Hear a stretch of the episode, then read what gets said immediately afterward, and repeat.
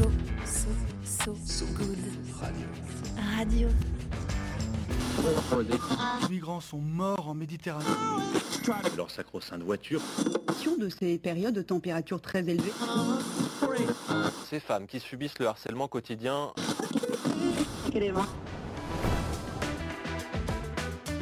Éducation.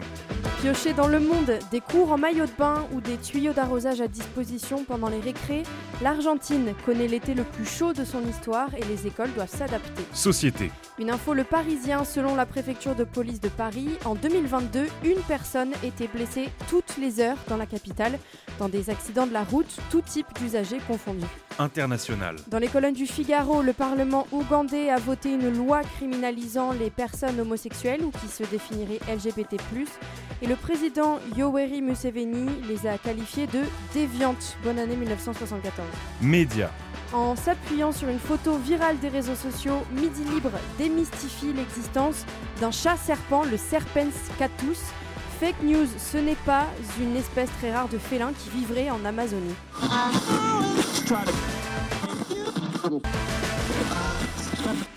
Dommage, elle avait l'air chouette en vrai, cette euh, nouvelle race de chats reptiliens. Mais ici, Diane Poitot et Ouais, moi-même, euh, Romain Salas, on est sur So Good Radio. Bonjour Diane, Salut, bonjour tout le monde. Et on n'est pas là pour vous, raconter, pour vous raconter des falaises aujourd'hui. Notre but plutôt, c'est qu'à la fin de cet épisode, vous qui nous écoutiez, vous dansiez dans la rue comme hier devant le char d'Alternativa à la manif des retraites. Allez, on rembobine. On peut faire tellement plus. Peut-être sauver ce monde. So good. Radio. 10 minutes, pour sauver, le, monde. 10 minutes pour sauver le monde. La quotidienne info de So Good Radio. Et aujourd'hui, comme à votre habitude, accordez-nous 10 minutes, on vous donne de quoi sauver le monde. Surtout qu'entre nous, peu de chances que Captain Superslip le fasse à notre place. à la une aujourd'hui, on parle des Antilles et de Puerto Rico façon panneau solaire. On vous parle également du Roundup, de Monsanto et des labels verts qui seront interdits peut-être dans l'Union Européenne. Et enfin, du retour de- du loup en France. Ça, c'est pour les titres. Maintenant, place au fil info, place au fil good.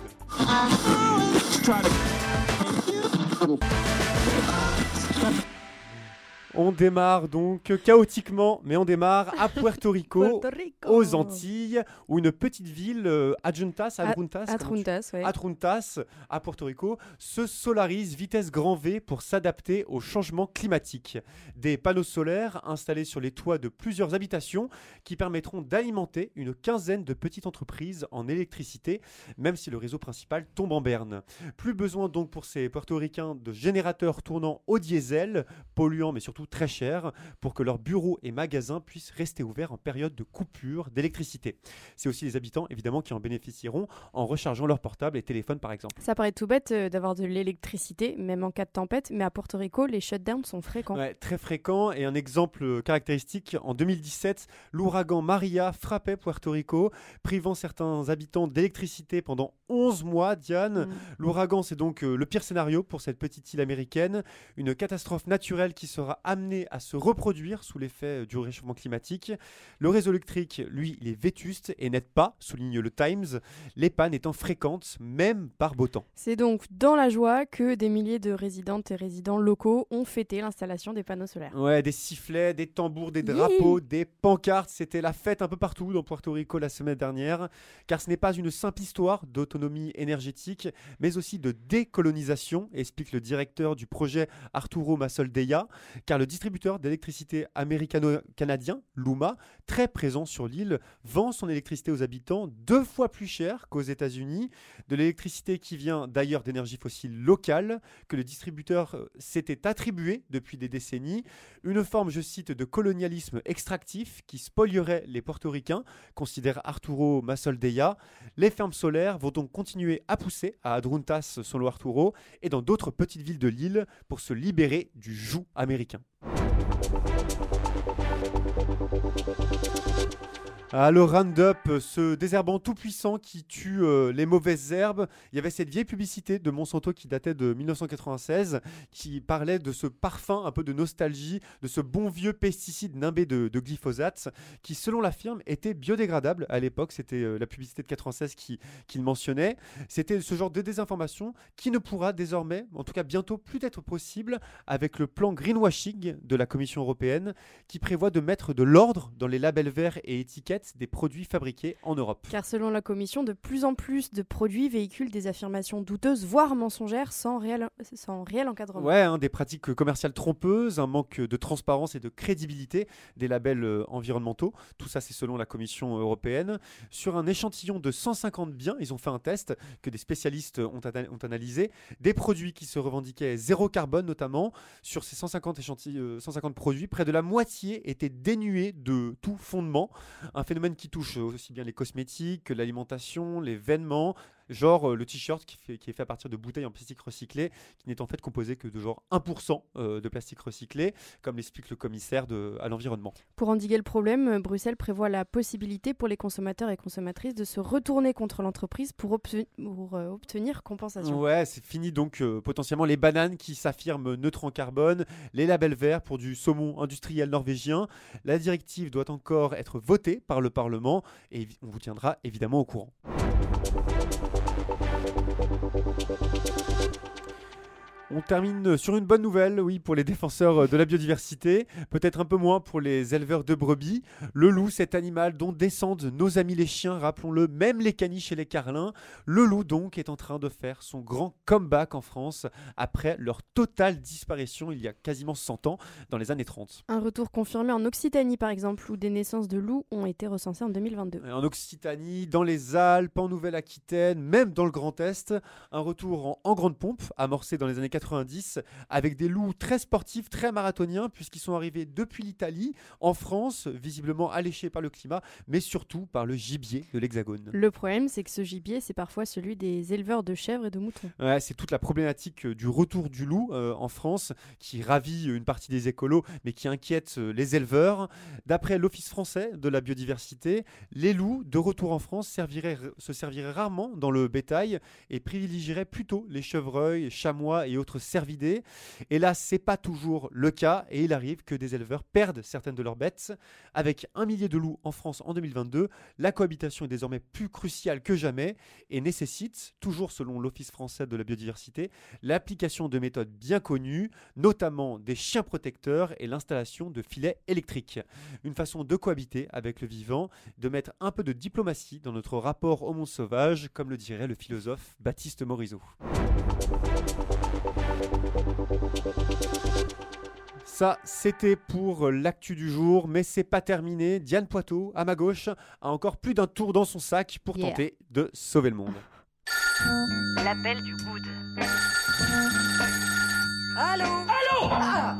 Allô L'appel du good.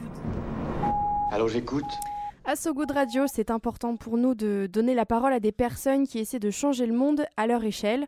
Et chaque jour, dans euh, 10 minutes pour sauver le monde, une personne nous parle d'une asso, d'une initiative, d'un projet qui essaie de faire la différence. Et alors, où est-ce que tu nous emportes aujourd'hui? Euh, on va faire un petit tour en Bretagne Nord où Anaïs et Antoine euh, tiennent la houblonnière de l'Ezerzo.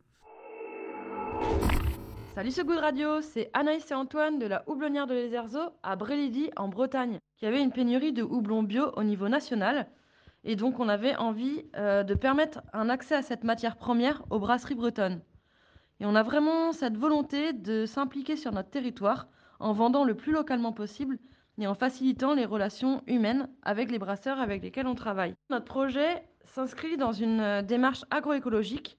Nos moutons viennent nous aider dans la culture du houblon en mangeant les feuilles du bas du houblon pour éviter la propagation des maladies. Mais qu'est-ce que c'est que le houblon?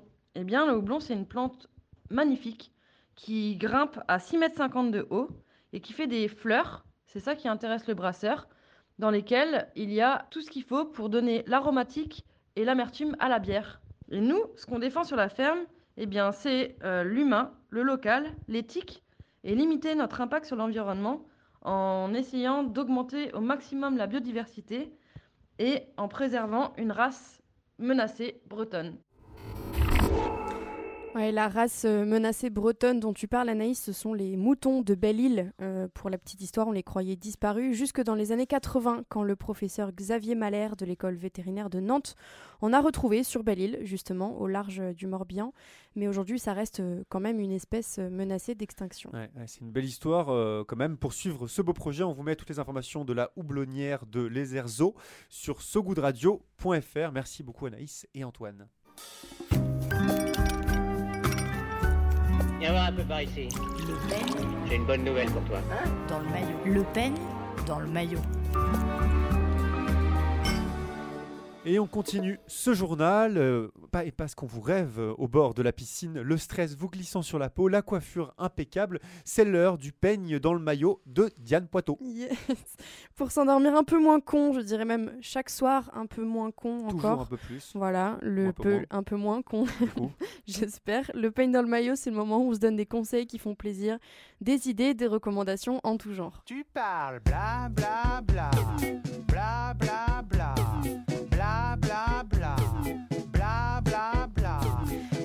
Est-ce que euh, tu t'es déjà posé la question, Romain, de comment faire la différence entre le discours climato-sceptique de ton grand-oncle, le discours effondriste de ta sœur ou du greenwashing rabâché par euh, certaines Ouais, il, entreprises? faut- il faudrait vraiment avoir un radar euh, contre les thermofascistes, c'est pas évident hein, d'avoir ce genre de dispositif. En tout cas, en tout cas, mine de rien, le point commun, c'est que chacun de ces discours a une rhétorique bien particulière.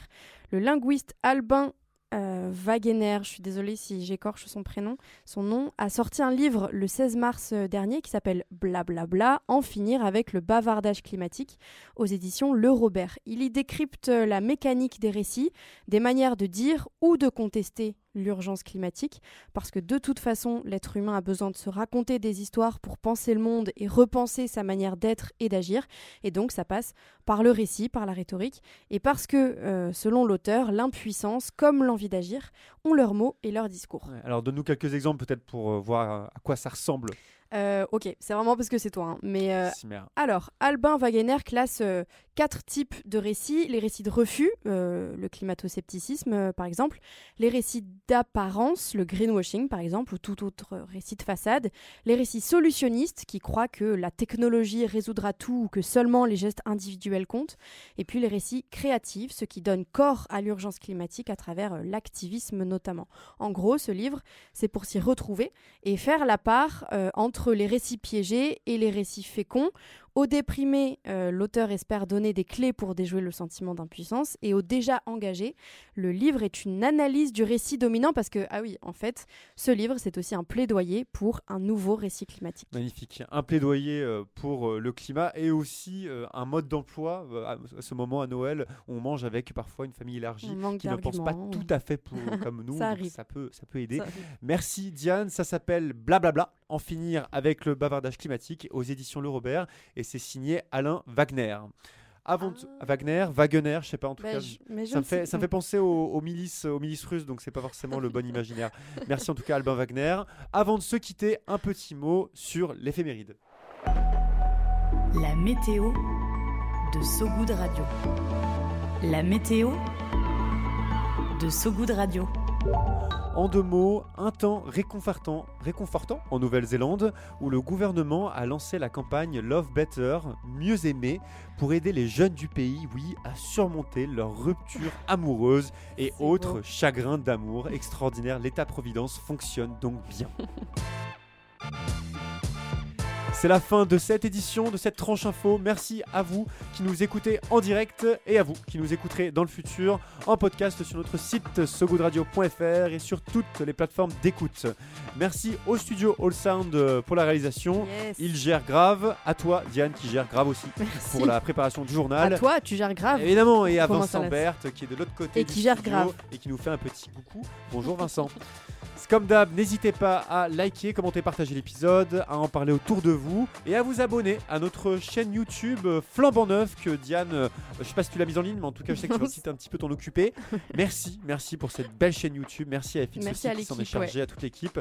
Et évitez- évidemment, notez-nous, donnez-nous plutôt des petites étoiles, ça peut vraiment nous aider. Aujourd'hui, on se quitte sur un son d'un groupe maison de Sopress. On vous laisse euh, deviner pourquoi. Un morceau de Emperors, issu de leur premier EP The Void, avant un double album en octobre. On vous laisse sur Chaos, Chaos in My Life et soutien à notre confrère Paul Boyer. On pense à lui, blessé par les forces de l'ordre alors qu'il couvrait les manifestations à Paris hier. Hier, euh, oui. À très vite sur ce goût de radio. Salut tout le monde, salut Diane. Salut tout le monde.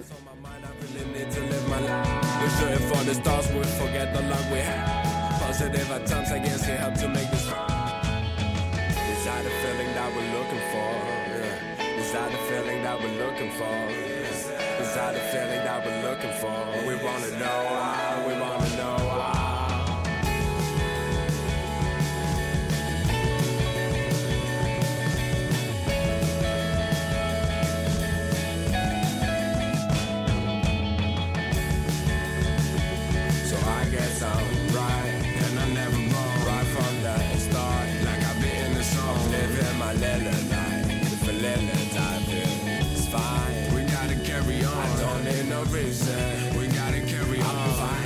man. Got my grooves on. Give me a little time, a little time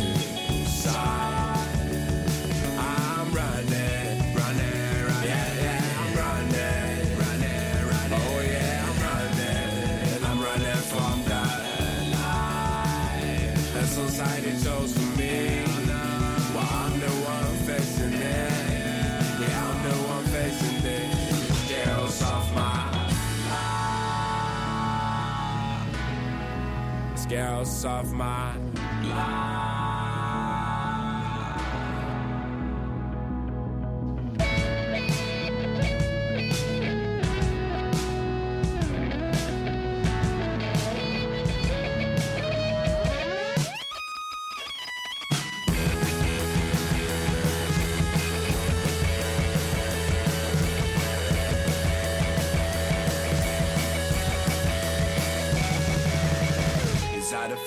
We're looking for? Yeah. Is that the feeling that we're looking for? Yeah. Is that the feeling that we're looking for? We wanna know why. Is that the feeling that we're looking